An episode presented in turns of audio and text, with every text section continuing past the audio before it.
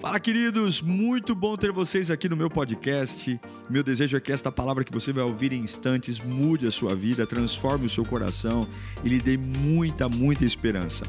Eu desejo a você um bom sermão. Que Deus te abençoe. Eu queria tratar com vocês um tema que eu acho que todo mundo deseja e acho que muitos estão buscando aqui. Orei por esse momento, que é uma grande virada na nossa vida uma virada mesmo, sabe? Um aspecto de olharem para nós e falarem assim: Você conseguiu. Você conseguiu. Você conseguiu. Nem todos vencem, nem todos alcançam. Eu conheço pessoas que lutam a vida inteira para superar algo e não conseguem. Eu conheço pessoas que há anos estão tentando sair das drogas e não conseguem. Eu conheço mulheres que há anos estão tentando ser felizes no amor e não conseguem. Virar a chave, virar a página, uma grande virada não é fácil. Existe como se fosse correntes que nos prendem a uma versão nossa que não é legal, que não é bacana, mas nos amarra. E a gente vai envelhecendo, apanhando, sofrendo, vivendo as consequências dos nossos próprios erros, mas a gente não consegue virar não consegue mudar, não consegue dizer, falar, olha, realmente o meu passado deixou de ser uma prisão e se transformou num professor, porque essa é a finalidade do passado. O passado tem que virar professor, olhar para trás e ter realmente uma grande aula do que não fazer, do que não ser.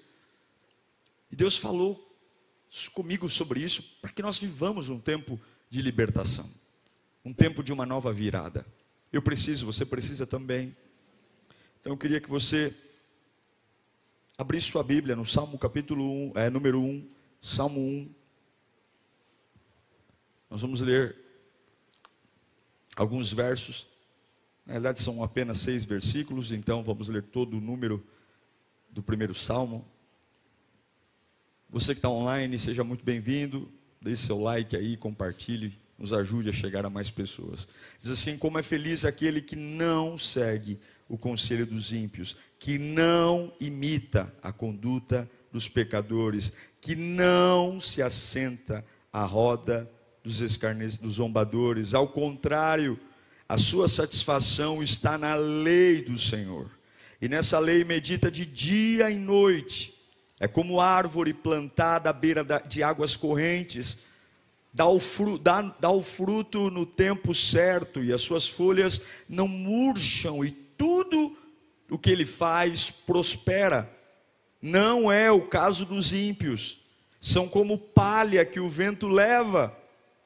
Por isso os ímpios não resistirão no julgamento, nem os pecadores na comunidade dos justos, pois o Senhor aprova o caminho dos justos, mas o caminho dos ímpios leva ao quê? Destruição. Espírito Santo Senhor, não é só um domingo, não é só mais um culto, não é, é a tua palavra. A gente sabe que os dias são maus e se o Senhor falar, se o Senhor falar, se o Senhor falar, a nossa vida nunca mais será a mesma.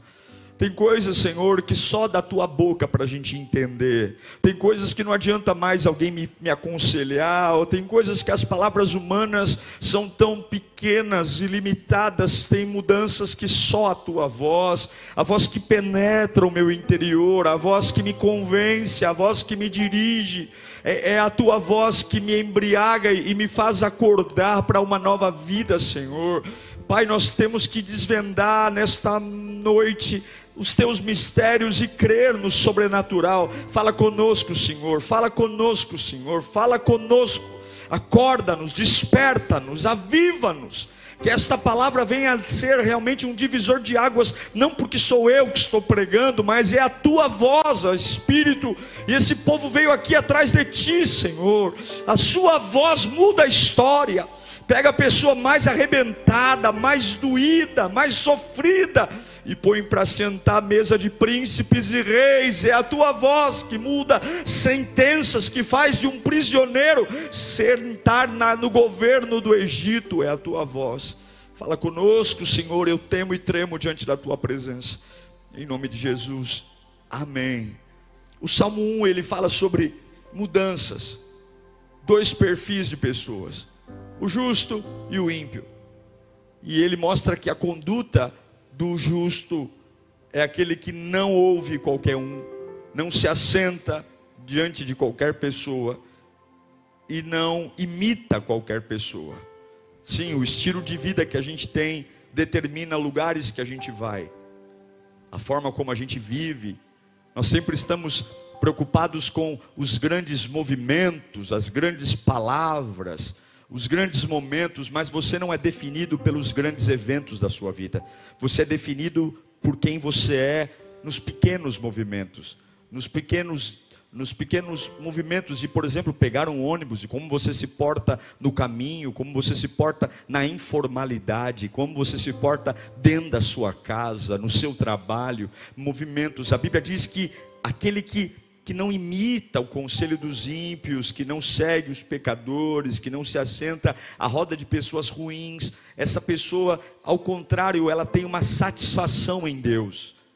E essa satisfação não é só ler a Bíblia, mas é obedecer a Sagrada Escritura, é fazer de Deus realmente um mandamento. Ela é plantada junto ao ribeiro d'águas e ela vai dar fruto o tempo todo. Ou seja, ela não tem problema com as estações, ela é frutífera. E aqui nós sabemos que uma vida frutífera não está falando necessariamente de não ter problemas. Não, não é isso. Mas é a capacidade de sobreviver a tudo, sobreviver a todos. É a capacidade de não quebrar. Eu não quebro. Eu não quebro. A gente chora o tempo do choro, mas recupera. A gente enfrenta a pancada no tempo da pancada, mas cura. A gente não mora em coisas que tem que passar. Há uma vida prometida para todos nós. E o segredo é como que eu faço essa virada? Como que eu me torno essa pessoa imparável? Como que eu me torno essa pessoa que vão olhar para mim e dizer realmente você virou, você virou a chave. Você é diferente, realmente é algo que mudou a sua vida. Porque evangelho é mudança de vida. Eu não posso estar aqui dentro servindo a Deus e não mudar. Eu não posso estar aqui dentro e continuar com hábitos e condutas de quando eu estava no mundo, porque senão aqui vira uma baladinha, senão aqui vira um, um momento de curtição. Eu não posso só gostar da vibe da igreja, do clima. Eu não posso só gostar, eu, eu tenho que mudar a minha vida.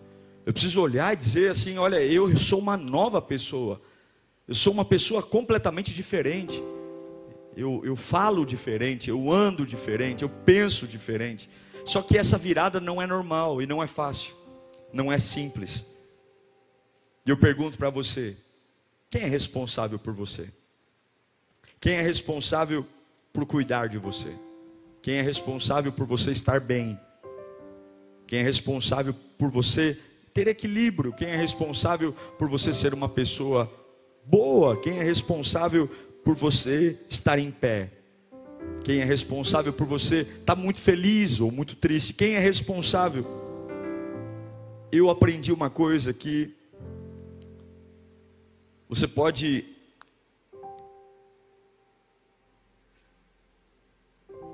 viver do seu jeito, mas você não pode vencer uma guerra do seu jeito. Você pode vencer viver do seu jeito, mas você não pode vencer as suas batalhas do seu jeito. E o que eu tenho percebido nos dias de hoje é que a gente anda muito armado. Nós andamos com muita razão, com muita ideia, com muita vontade, mas pouca humildade para olhar para nós mesmos para entender quem a gente é. Observe que o salmista diz: como é feliz aquele que, que não olha para o ímpio, para o pecador, para o zombador, mas ele, ele observa a palavra. E eu queria refletir com você hoje: como fazer essa virada? como virar? Como acordar nessa segunda-feira com a minha cabeça diferente, morando na mesma casa, vivendo com as mesmas pessoas e de repente a minha cabeça é outra. Eu penso diferente e eu acredito que isso é possível. Eu acredito que é possível ter uma outra mente. Eu acredito que é possível ver por outra perspectiva. Eu acredito. Você acredita também, não? Que Deus pode te dar uma cabeça completamente diferente. Meu comprometimento, a forma como eu falo, eu acredito, eu acredito. Por quê? Porque isso passa por uma responsabilidade. Fala comigo, responsabilidade.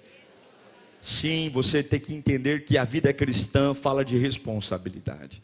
Responsabilidade sobre tudo que acontece na minha vida. E esse é o grande problema. Nós temos dificuldade com responsabilidade. Porque nos assentamos no caminho dos ímpios, porque andamos na conduta dos pecadores, porque assentamos na roda dos zombadores, porque nós sempre procuramos alguém para nos ajudar e para dividir o nosso fardo. E eu tenho uma notícia para te dar aqui hoje. A grande virada da sua vida é o encontro entre você e você mesmo. A grande virada da sua vida é o encontro entre você e a presença de Deus. Eu não sou contra termos amigos, eu não sou contra andarmos com pessoas, eu não sou contra termos apoio, mas eu quero que você entenda: a grande mudança da sua vida não vem de um encontro com ninguém, a não ser você e Deus, e Deus e você. Você está dizendo, pastor, mas eu preciso. Deus está falando aqui para você hoje: aprenda algo, você tem que ser responsável.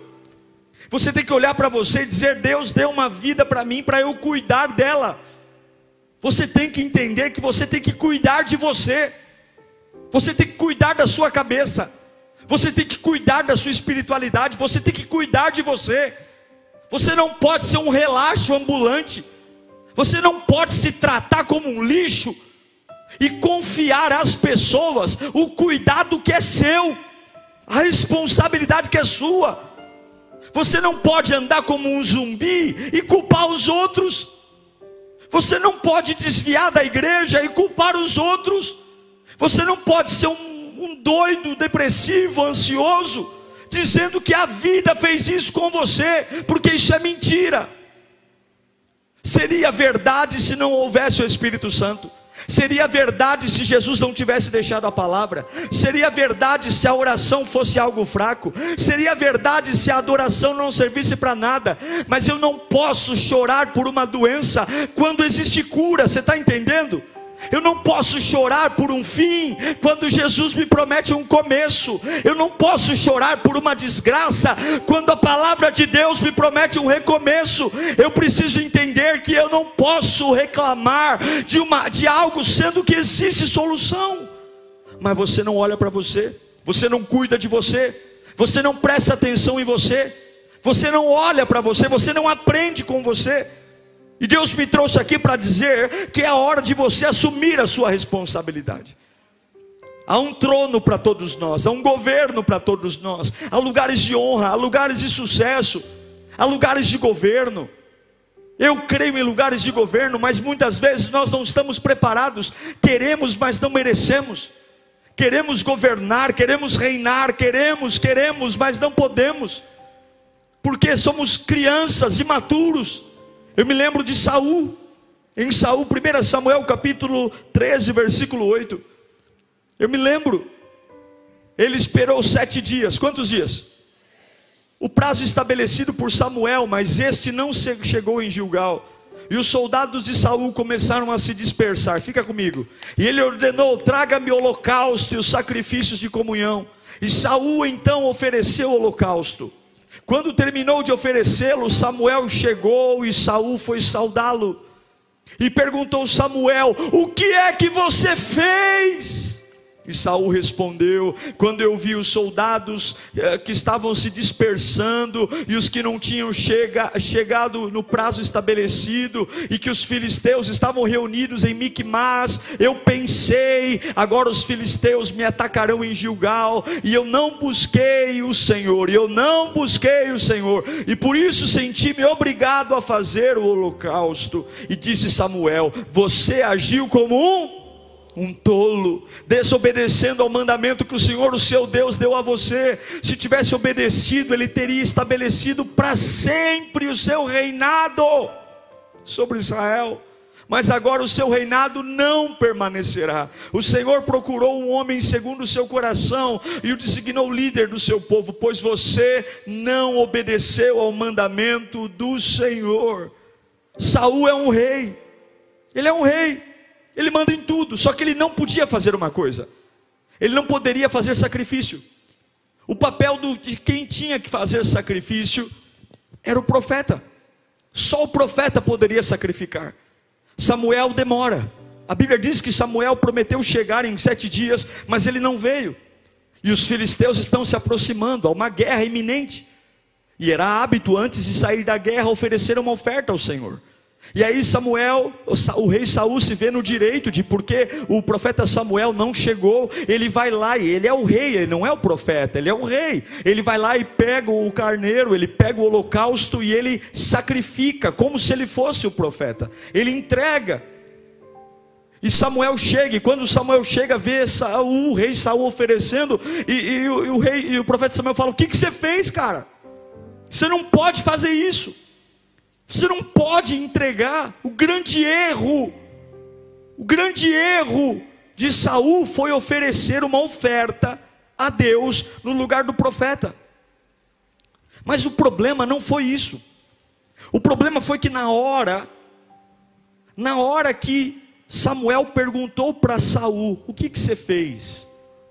Ao invés dele falar assim: "Olha, me desculpa.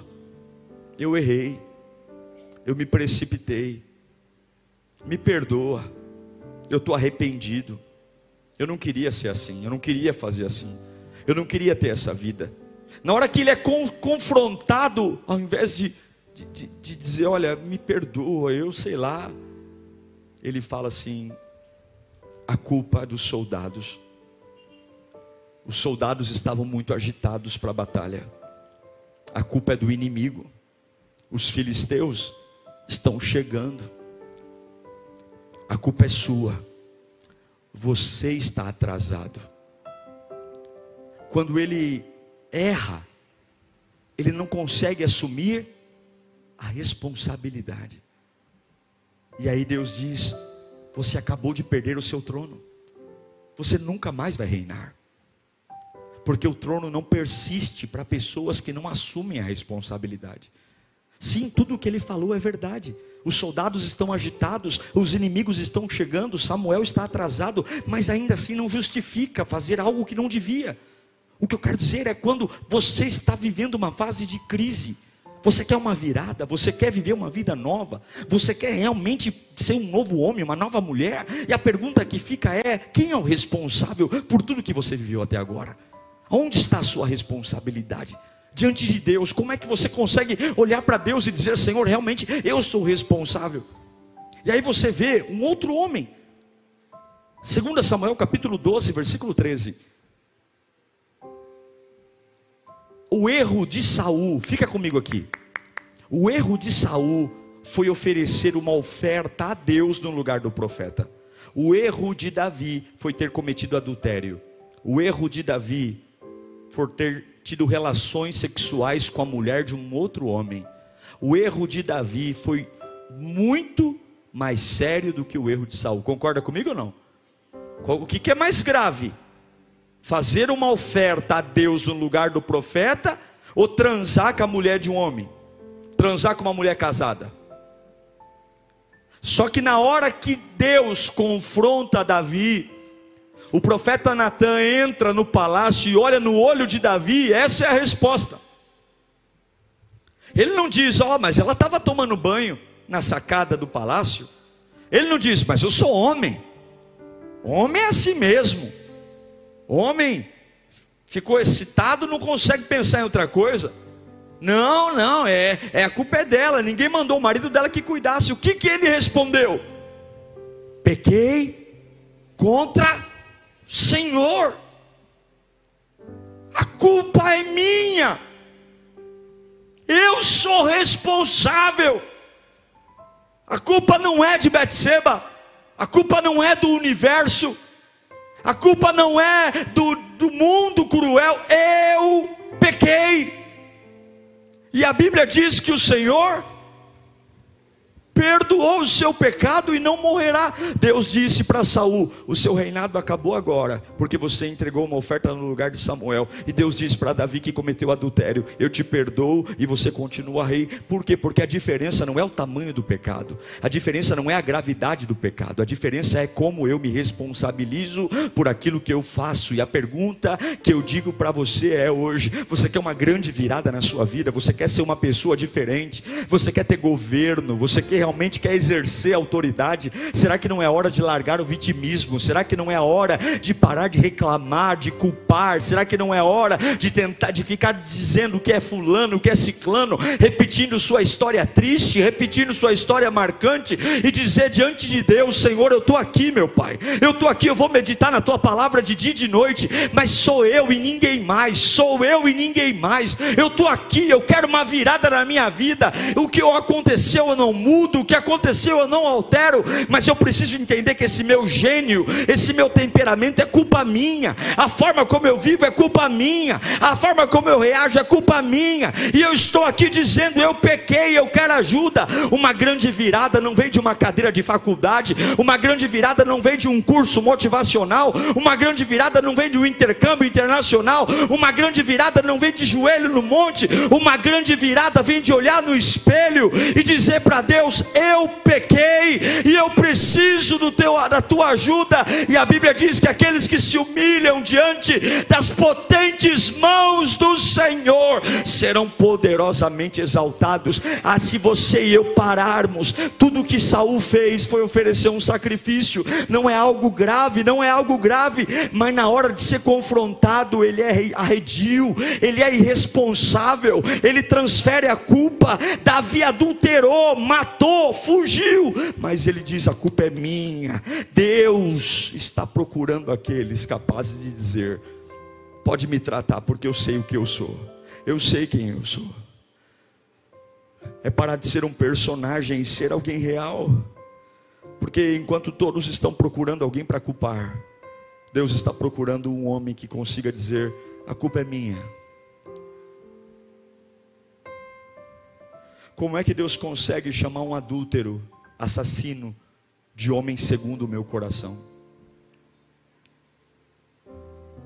Porque não é o tamanho do buraco que você caiu, é a capacidade que você tem de se levantar. O pecado não é maior que o arrependimento. Deus não quer saber a gravidade do erro, mas é a sua capacidade de olhar no espelho e dizer: Senhor, eu estou aqui, a culpa é minha, e eu quero me tratar, eu preciso de ajuda. Crianças não assumem responsabilidade.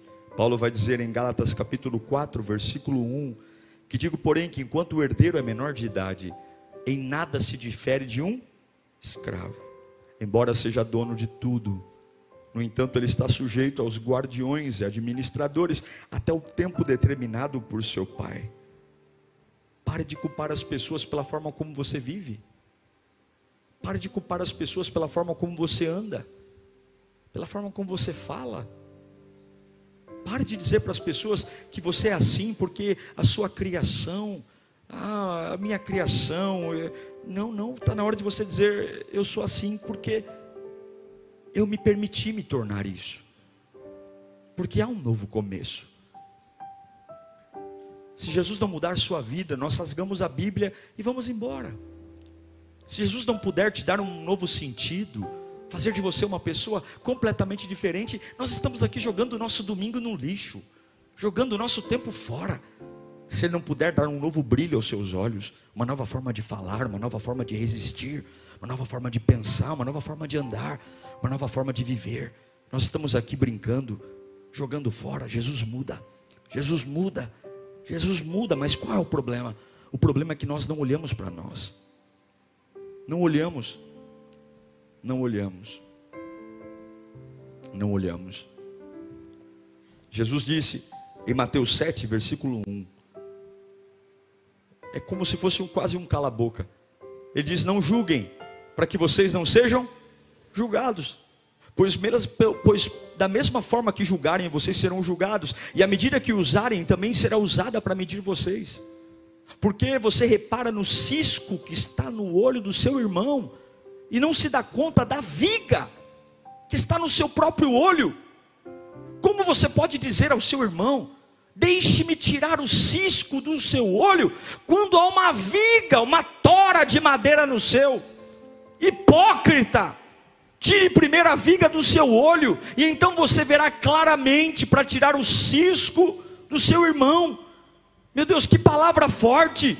Jesus está falando, por que, que você não cuida da sua vida, ao invés de cuidar da vida do outro?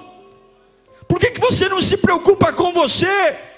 Por que, que você fica sentando na roda de escarnecedor, andando no caminho dos ímpios, ouvindo a conduta dos pecadores, quando deveria sentar e dizer: Senhor, eu sou isso mesmo, eu falo errado, eu penso errado, eu sou uma pessoa complicada, eu desisto mesmo de tudo, e começa a vomitar no altar de Deus e diz: a responsabilidade é minha, eu mesmo não consigo, eu mesmo não tenho força, eu mesmo desanimo fácil, eu tenho insegurança, eu tenho medo, eu tenho dor você tem que dizer para Deus: a culpa é minha. Eu me deixei levar pela cabeça das pessoas. Eu me deixei ser influenciado pelo outro. Eu voltei a beber, eu voltei a fumar, eu voltei a cheirar, porque eu andei com uma companhia. No meu radar eu sei tudo o que aconteceu, mas eu estou aqui. Eu pequei, porque eu não quero perder o trono. Você tem que abrir a sua boca, porque o diabo quer criar um cenário. O diabo quer criar uma personalidade dupla. Ele quer que você seja uma coisa diante de Deus e outra coisa coisa lá fora, porque o diabo sabe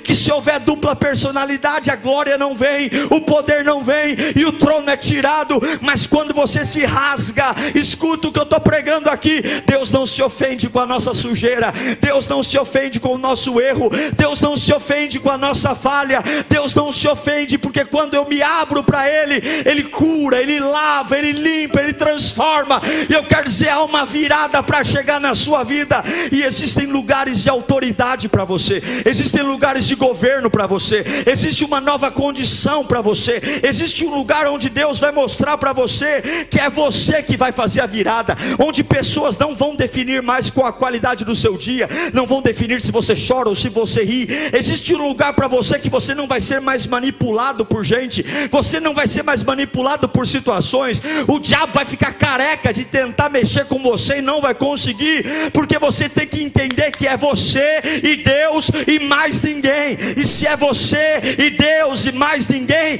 você tem que tirar essas pessoas que você tem trazido para a sua vida para dizer: "Ó, oh, eu ofereci a oferta porque os soldados, porque os filisteus não.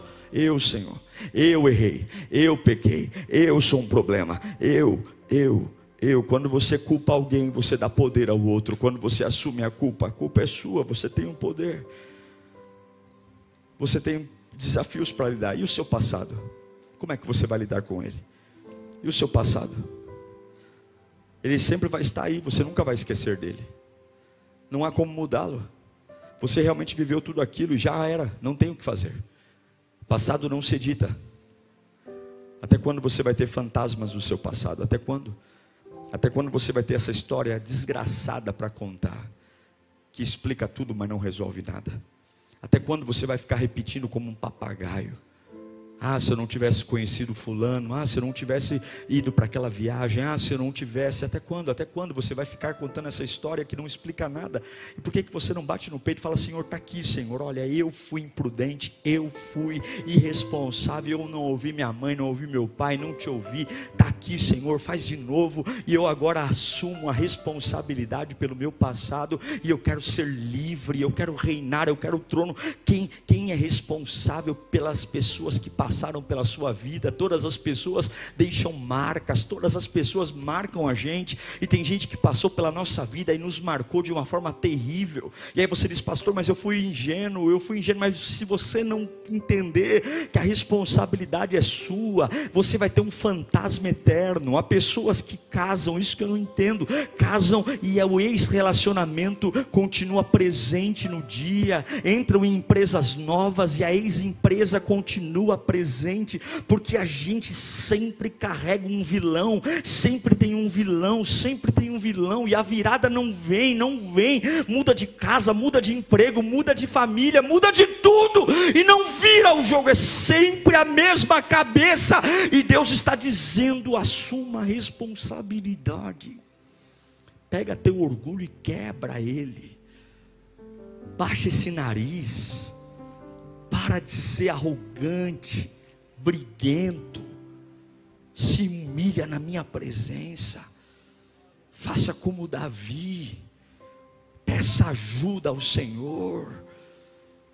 Para de se fazer de forte, porque o Senhor conhece você e toda essa energia que você tem para se manter na pompa, se manter cheio de si, para provar algo para gente que nem gosta de você, essa energia deveria ser canalizada para ser cheio da glória de Deus. Essa energia deveria ser canalizada para você buscar a presença de Deus. Diga ao fraco, eu sou forte. Você deveria hoje dizer, Senhor, eu tive uma história de altos e baixos, mas eu estou dizendo que a responsabilidade é toda minha, é toda minha. Eu estou perdoando todas as pessoas que passaram pela minha vida. Eu eu estou perdoando todas as pessoas que me fizeram mal, eu estou perdoando todas as pessoas que passaram por mim, eu estou perdoando os lugares, eu estou perdoando, e eu estou dizendo: a culpa é minha, a responsabilidade é minha, e aquele que se arrepende, aquele que concorda, aquele que traz para si, o Senhor preserva o trono.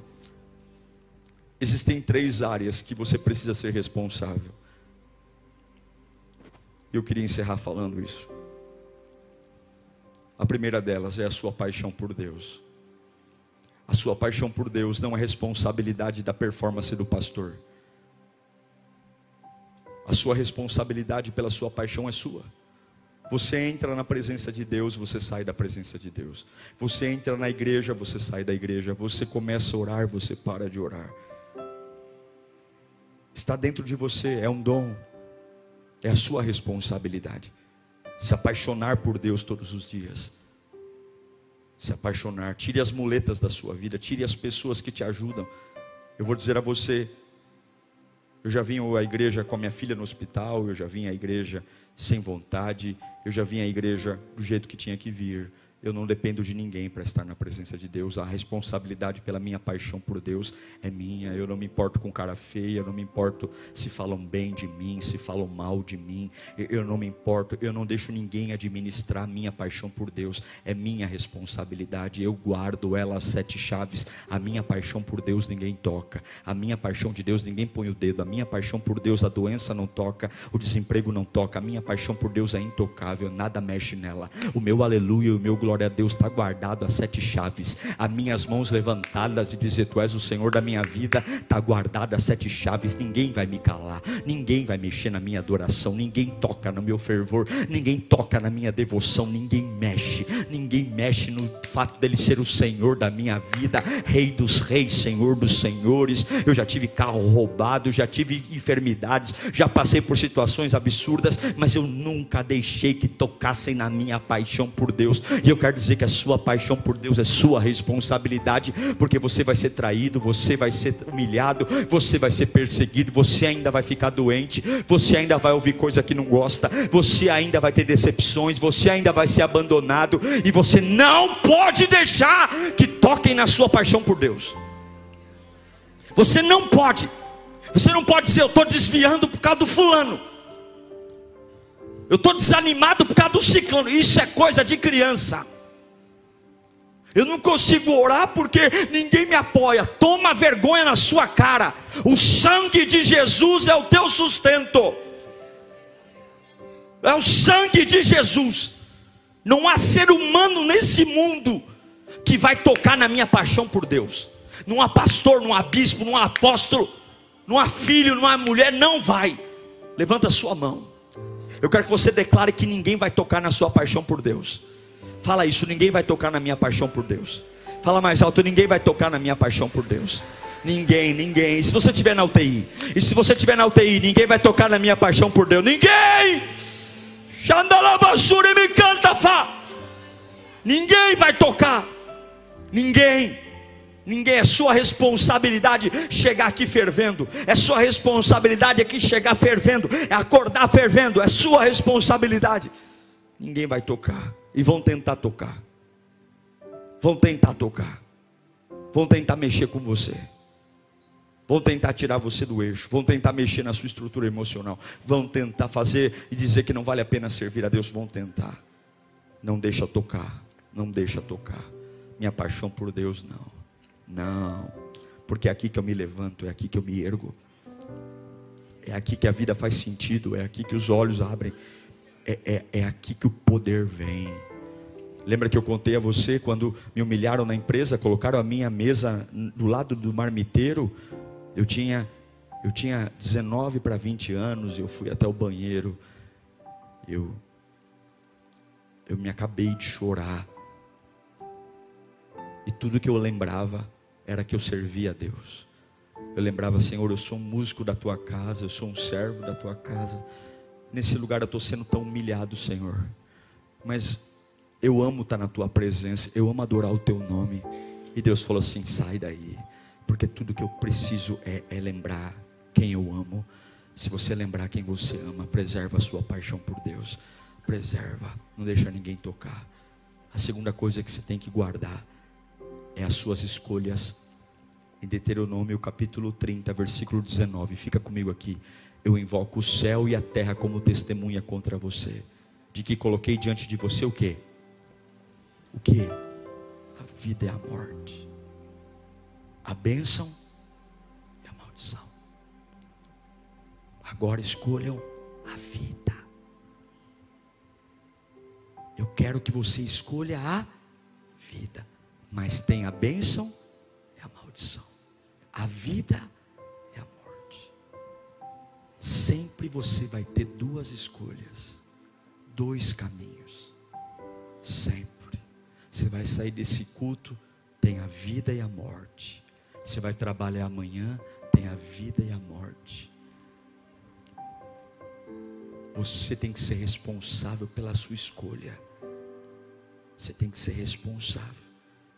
Não importa o que fazem com você, escolha bem, escolha ter fé, escolha ser honesto, escolha amar Jesus, escolha seguir em frente, escolha, escolha perdoar, escolha. Não deixe que escolhem por você, escolham por você, escolha.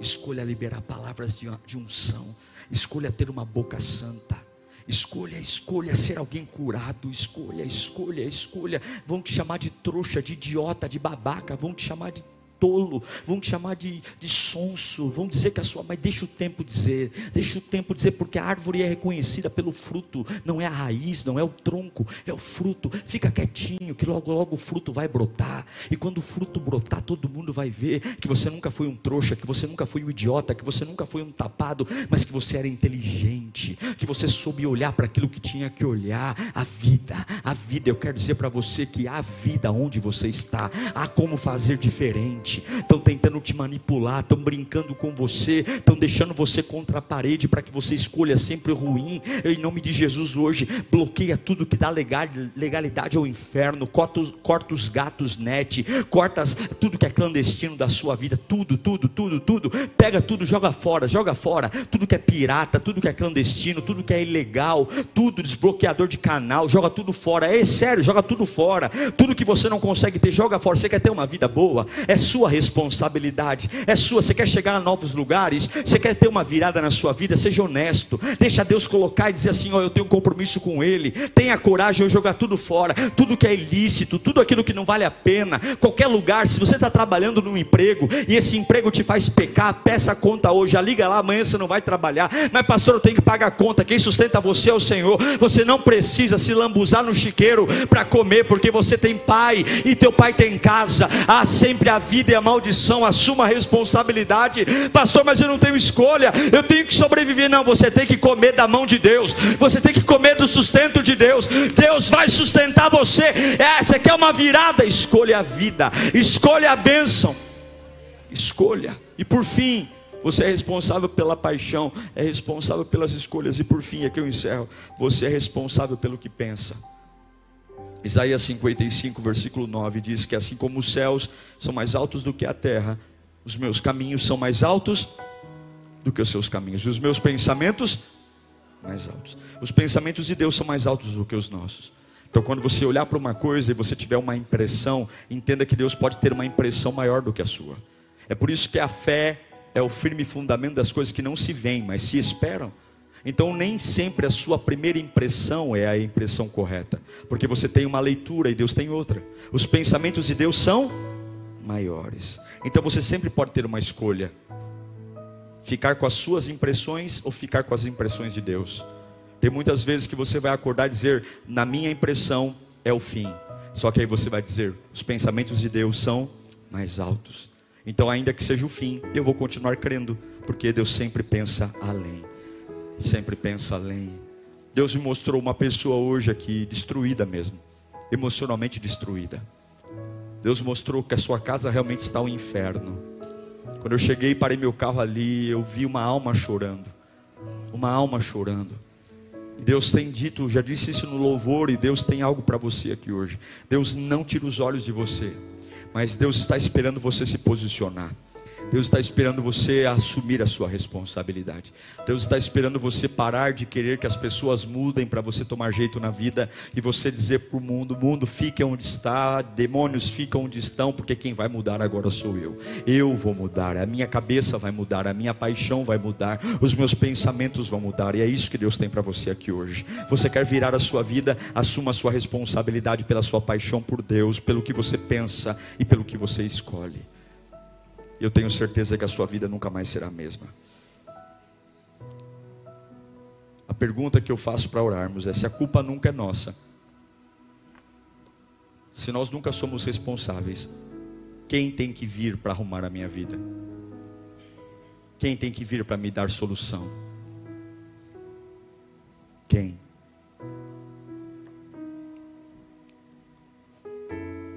Eu fui atormentado uma vez, já contei isso aqui por uma, um sentimento muito ruim, porque eu me achava vítima de uma situação, uma situação familiar, e eu esperava que alguém se retratasse para ficar tudo bem. Mas aí Deus me disse que isso nunca ia acontecer. Que aquela pessoa nunca teria a capacidade de refletir sobre aquilo e ter a mesma maturidade que eu estava tendo. E eu iria passar a minha vida inteira escravo de um sentimento que aquela pessoa talvez nunca teria a maturidade e a hombridade de vir até a mim e dizer: Ó, oh, você tem razão. E para ser livre, eu fui até a casa da pessoa e eu pedi perdão a ela eu pedi perdão. Eu olhei, bati na porta, a pessoa olhou para mim, porque ela não esperava me ver ali. Eu olhei para ela e ela eu disse: Calma, está tudo bem. Eu vim aqui e eu queria te pedir perdão. A partir daquele momento, aquela pessoa saiu de dentro de mim. A minha vida nunca mais foi a mesma. Eu fui livre, porque não importa se eu sou certo ou errado, só os responsáveis conseguem sair das prisões. E talvez seja a hora de você dizer: a culpa é minha, eu vou resolver isso. É comigo e comigo mesmo.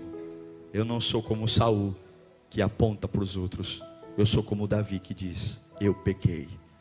E Deus vai dizer: fica no trono, porque é desses que eu amo e faço parte. Eu queria que você fechasse os olhos nesse instante. Você precisa ser curado do que hoje? Do que, que você precisa ser curado? Quem são os vilões da sua vida? Quem são as pessoas ou lugares que você fala assim: olha, eu sou essa pessoa porque você tem que entender, meu pai, minha mãe, meus irmãos, minha vida, são é assim, é assim, é por isso que eu sou inconstante, é por isso que eu sou ansioso, é por isso que eu, eu, eu, eu oscilo. Tudo bem, e pode ser até verdade tudo isso. E realmente pode ser que essas pessoas te fizeram muito mal mesmo, que pode ser que essas pessoas de alguma forma marcaram você e, e, influenciaram sua personalidade, influenciaram seu jeito de ver a vida. Mas e Jesus? E o fator Jesus? Você esqueceu dele? Você esqueceu que Jesus pode tudo e que a proposta do Evangelho é uma vida nova? A proposta do Evangelho é mudança, é, é morrer para uma velha vida e nascer para uma nova.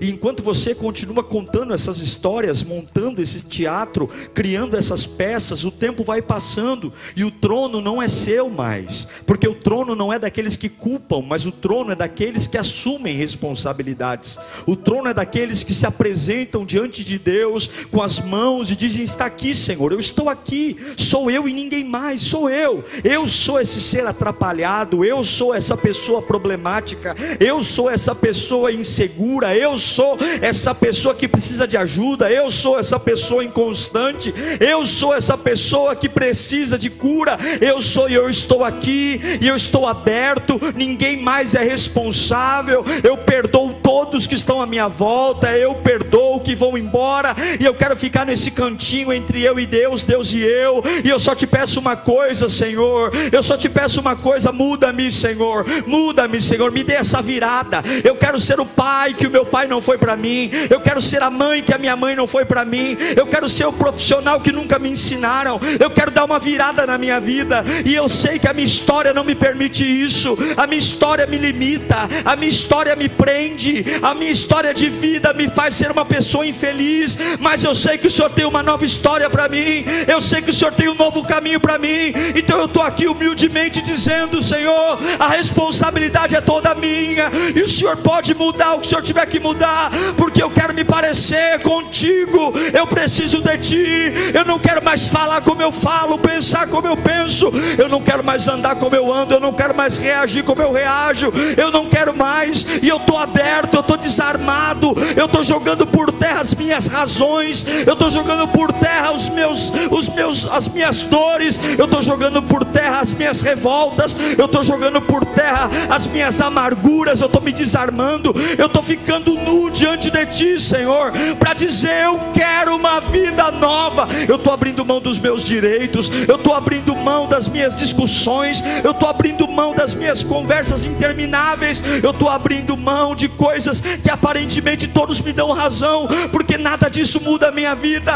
Há quantos anos amargurado, há quantos anos vivendo esse mesmo anseio de nada, há quantos anos esse ranço na alma, há quantos anos você está preso nessa história desgraçada, porque é o fulano, é o João, é a Maria, é o pai, é a mãe, é a empresa, é o chefe, é o capeta, é a vida.